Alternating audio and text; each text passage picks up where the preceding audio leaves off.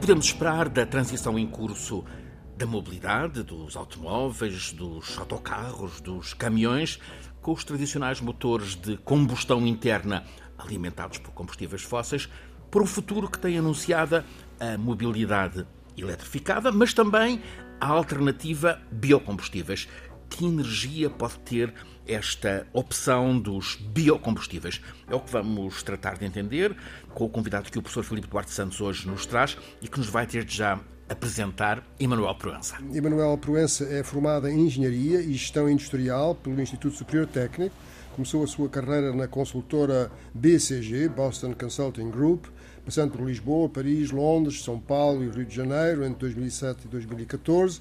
Em 2011 realizou um MBA no INSEAD, com passagem por Singapura e Fontainebleau, mas também pela Wharton Business School. Em 2016 foi convidado para administrador do grupo Prio, onde foi acumulando responsabilidades, entre as quais a gestão da Prio Supply, Prio Bio, Prio Gás e diversas áreas de suporte da Prio Energy. E uh, é hoje um, CEO da Prio Bio e da Prio Supply e presidente da Associação de Bioenergia Avançada, que promove e desenvolve uh, este setor em Portugal e na Europa. Bem-vindo, Emanuel Proença. Obrigado. De que falamos quando falamos de biocombustível? É combustível feito eh, a partir, por exemplo, de óleos alimentares? Será isso? O que é o biocombustível? Efetivamente, os, os biocombustíveis, na verdade, fazem, são uma das, eh, um dos subsegmentos dos, eh, do mundo dos combustíveis verdes, um mundo que se desenvolveu ao longo dos últimos 15, 20 anos. Uhum. É um setor industrial que hoje já tem uma dimensão bastante considerável a nível europeu e a nível mundial, e em que Portugal se destacou num outro subsegmento, que é o do diesel biológico, portanto, o biodiesel um, onde construiu um aparelho produtivo bastante interessante e onde construiu também bastante desenvolvimento tecnológico que lhe permite hoje utilizar em grande parte, em grande medida, praticamente em exclusivo, óleos residuais, óleos alimentares usados, ou os mais fáceis de compreender porque todos temos nas nossas cozinhas, mas temos muitos outros resíduos são que são recuperados de forma?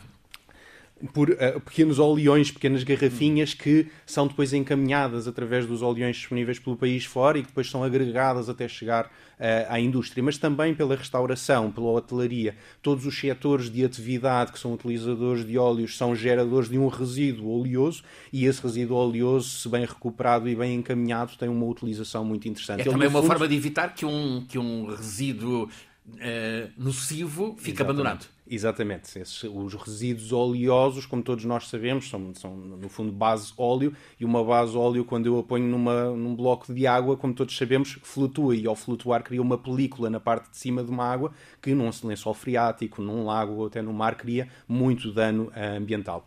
Vale a pena ir à etimologia, não, não sei se tanto se há etimologia uh, profunda, mas há a básica para dizer que um óleo é, no fundo, a mesma base do petróleo, não é? Uhum. E, portanto, como base uh, similar do ponto de vista químico, pode gerar com os tratamentos adequados exatamente o mesmo produto que me interessa a mim, que quero fazer quilómetros, que quero fazer mobilidade, que é um diesel, uh, normalmente, ou eventualmente algum outro produto equivalente dos produtos de origem fóssil que saem das refinarias de há muitas décadas para cá.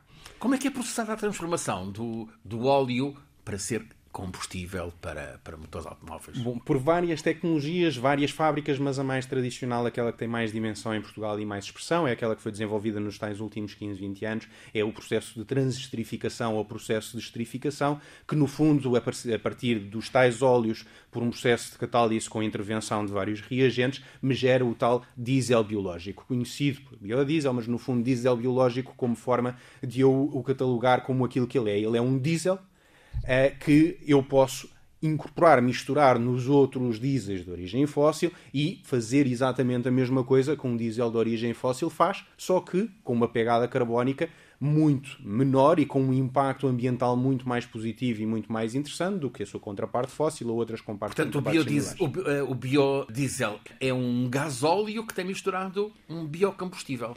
O biodiesel Combinado. é misturado no gás óleo fóssil para que eu precise de menos gás óleo fóssil uhum. para fazer os mesmos Reduz a pegada. reduz a minha pegada carbónica, reduz a necessidade que o país tem de importar petróleo de países uh, de onde preferiria não importar, reduz o uh, balanço carbónico de todo, de todo o país e de toda a mobilidade.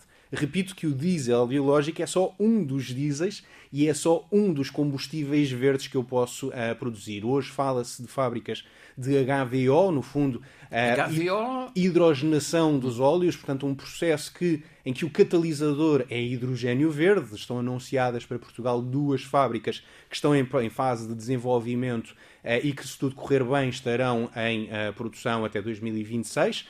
Serão formas adicionais de eu transformar óleos residuais, óleos residuais ligeiramente diferentes daqueles que são utilizados na outra fileira da transesterificação, para fazer a mesma coisa, um diesel renovável. Com a vantagem adicional de que uma fábrica de, desse tipo também produz um jet verde, produz um combustível de aviação, um Sustainable Aviation Fuel, um, alternativo ao jet fóssil, por exemplo. E depois entram Decorrem muitas outras fileiras. já duas perguntas, uma sobre a aviação. Uh, o hidrogênio verde parece-lhe uma boa fileira?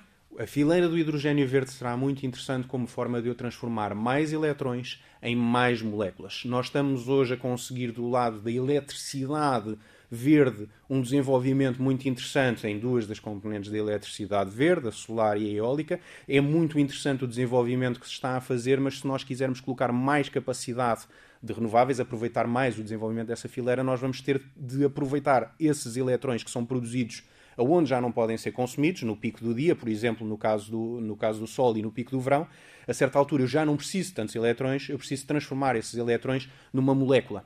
O hidrogênio verde é a molécula, é uma das moléculas que depois me pode fazer produzir moléculas mais complexas, moléculas do ponto de vista químico mais complexas e mais interessantes. E, portanto, podem ser utilizadas para eu fazer mais indústria verde, podem ser utilizadas para eu, na indústria, precisar de menos energia fóssil, podem ser utilizadas para transformar em moléculas que são mais transportáveis, porque o hidrogênio verde não é muito transportável, e uh, que, sendo mais transportáveis, são mais utilizáveis. O diesel verde, o combustível de aviação verde, o metanol verde e muitas outras, uh, muitos outros combustíveis verdes que, se tudo correr bem, ajudarão a acelerar muito a descarbonização Justamente, da mobilidade. Por analogia com o biodiesel, é possível ter uma espécie de bioquerosene, ou seja, combustível para os aviões Sim. também com base no, Sim. no biocombustível? Sim. Portanto, se, se quisermos pôr isto em, em grandes blocos de fileiras, eu, eu tenho os combustíveis biológicos, tem os combustíveis renováveis e os combustíveis sintéticos.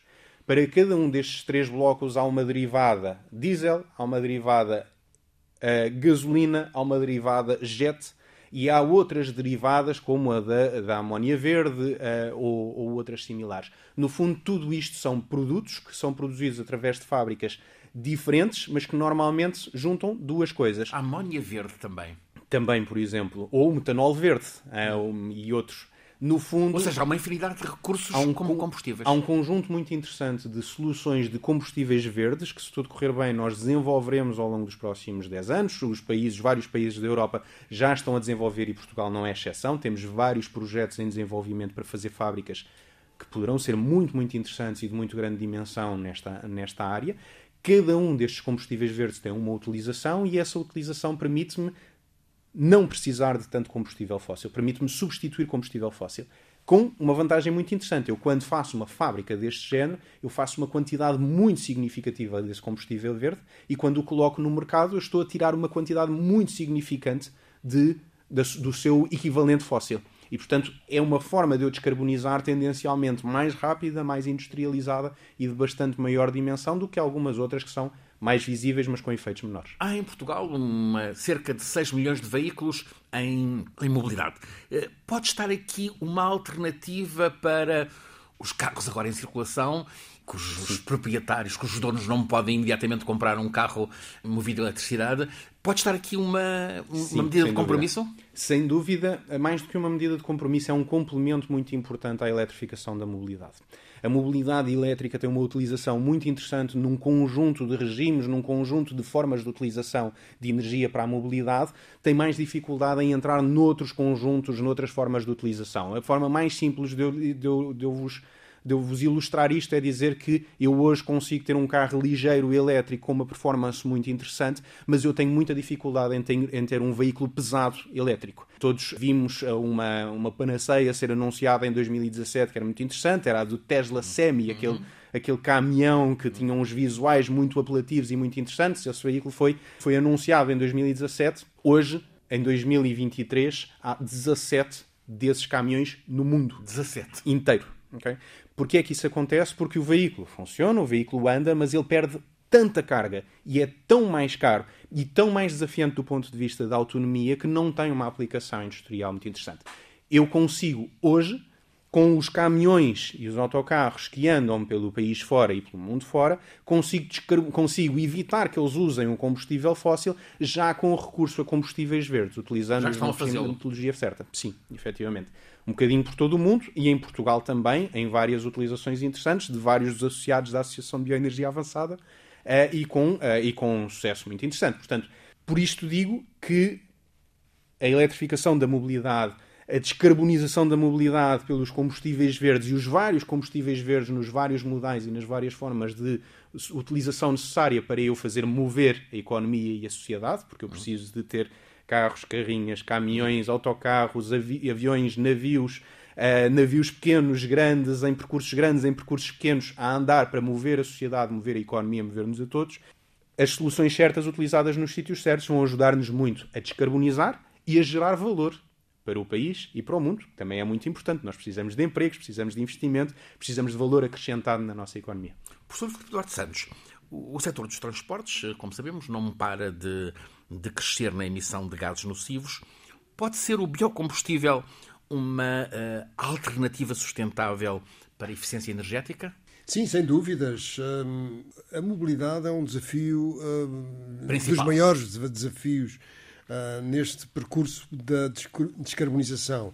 E na União Europeia, já foi aqui referido anteriormente, neste programa, que a União Europeia reduziu as suas emissões de 32%, comparando o valor das emissões em 1990 com 2019.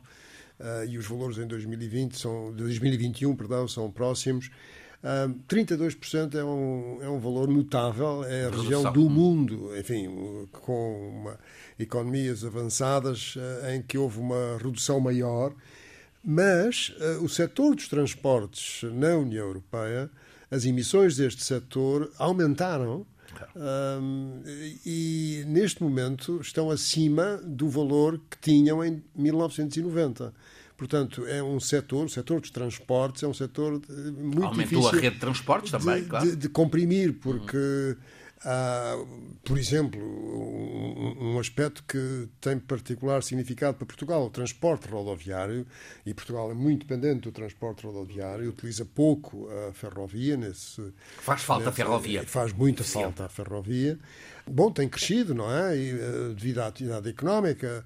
E agora aquilo que se pensa é que se vai conseguir atingir o valor de 1990 e depois, a partir daí, uh, continua, começar a crescer uh, em 2029. Portanto, é um desafio de longo prazo. Neste percurso, os biocombustíveis são realmente muito importantes porque são compatíveis com os combustíveis fósseis, não é? Como foi muito bem Posto apresentado e uhum. exposto pelo Emanuel Proença. Portanto, eh, não precisam de uma mudança do motor dos veículos e é uma forma de contribuirmos para a descarbonização deste, deste setor.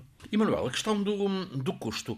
Quanto custa produzir um depósito, vamos usar assim, um depósito de biocombustível, como é que compara com o preço de um depósito uh, cheio de gasolina ou gasóleo? Depende da forma como se faz, depende da tecnologia que se utiliza, depende das matérias-primas, depende do momento em que se está a produzir e de, de, do diferencial dessas matérias-primas versus a alternativa. A tendência será claramente para que os preços de produção destes combustíveis verdes, dos vários combustíveis verdes, não só do biodiesel, se vá aproximando de algo um, bastante mais utilizável em escala. A outra coisa que vale a pena referir é que também depende da forma desse produto chegar ao consumidor final. Ao dia de hoje, os portugueses já consomem uh, cerca de 7% em volume físico de diesel biológico no diesel que, uh, que usam para, para mobilidade.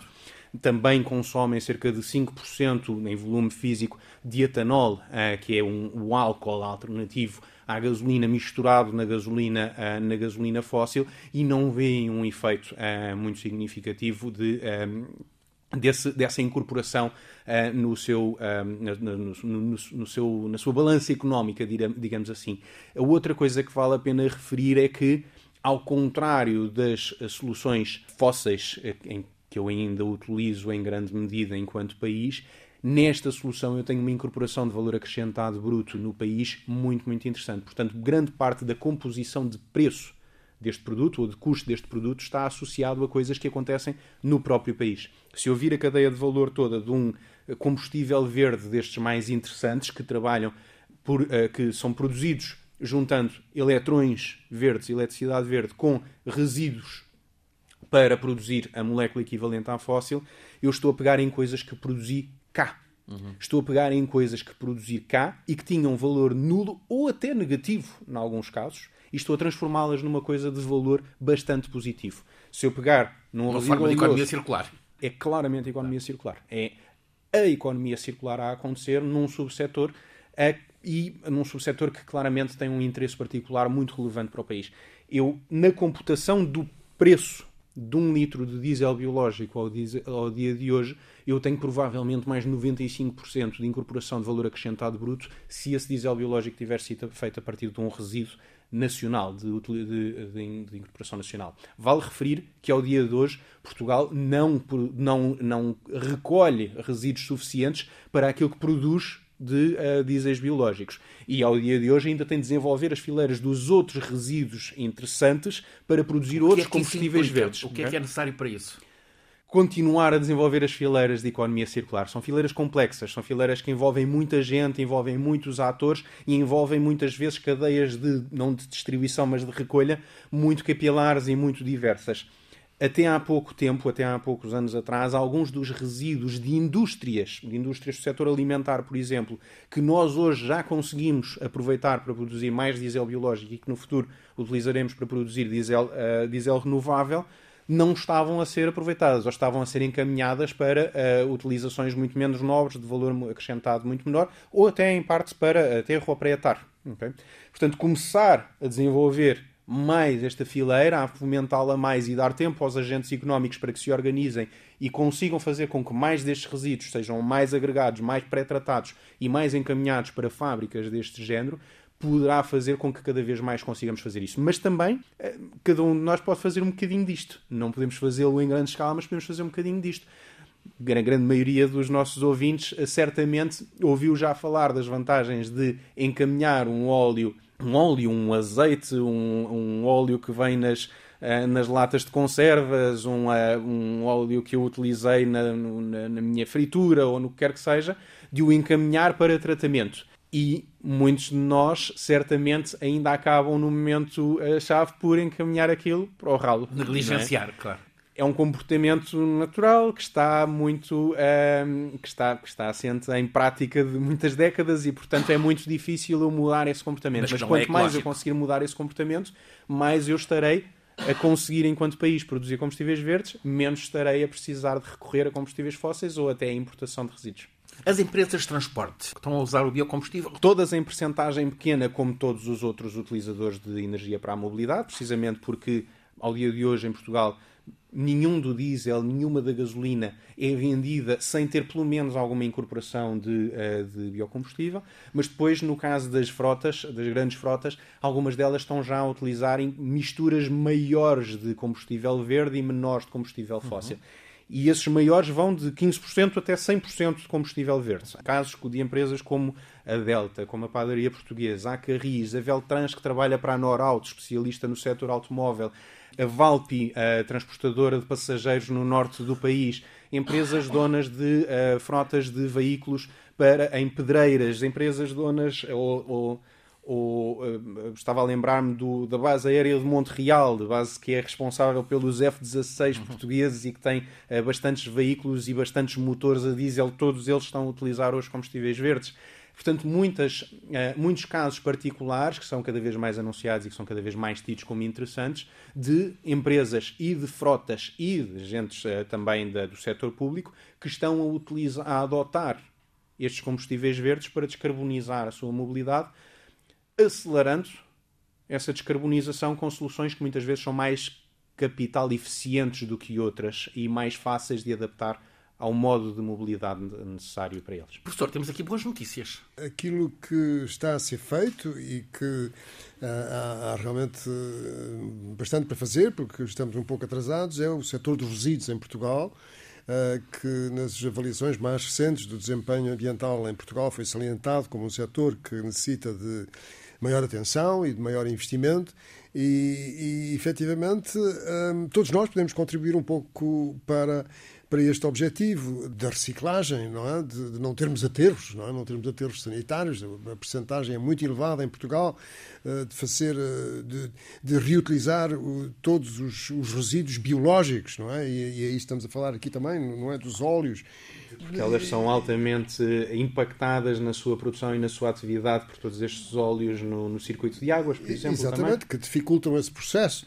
Portanto, uh, quais são as dificuldades? As dificuldades, é, é, é como, como, foi dito, é, é, um setor que é muito uh, diversificado, capilar, quer dizer, é um, é um setor que envolve muitas empresas, que têm contratos, por vezes, já muito longos, uhum. e que, quer dizer, o ritmo é, é que é necessário fazer a transformação uh, tem que ser mais rápido e também também precisa de, de, de investimento. Não é? Proponho um parênteses, Emanuel, uma experiência sua anterior na área da cortiça, tão relevante em Portugal. A seca, a mudança climática uh, tem causado dano ao montado de sobro. É uma riqueza que pode estar ameaçada, Emanuel?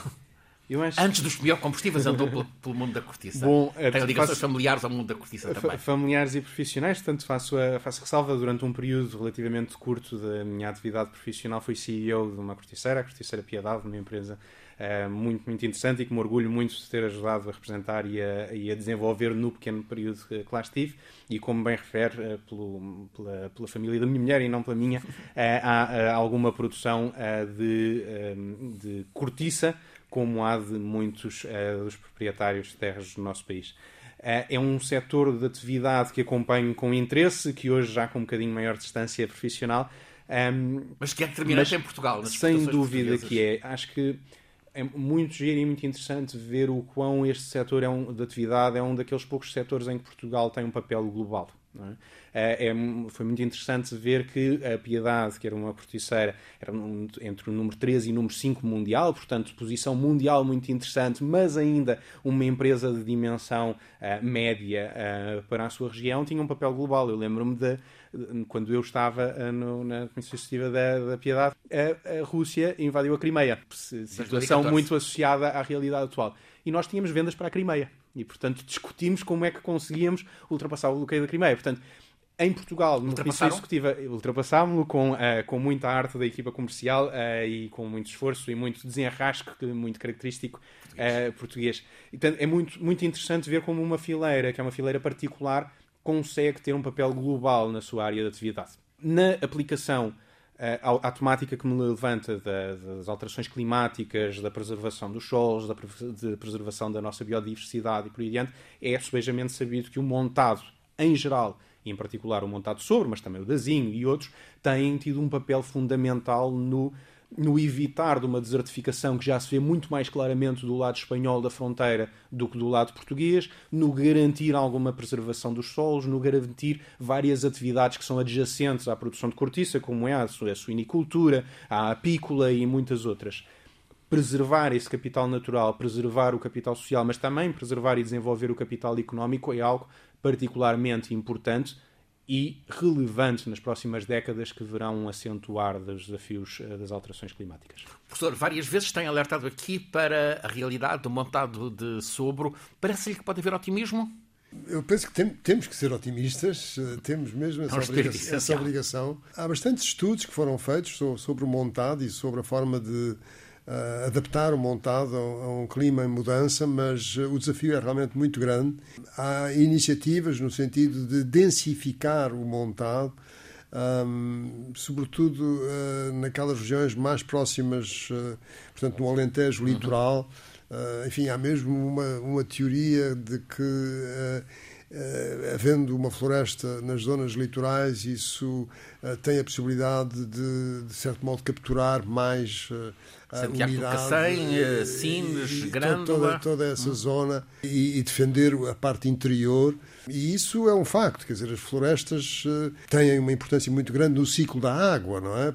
Quer dizer, se a Amazónia de um momento para o outro desaparecesse, fosse transformasse numa savana, o ciclo da água era perturbado, porque a evapotranspiração, quer dizer, as, as árvores são uh, como se fossem bombas, não é?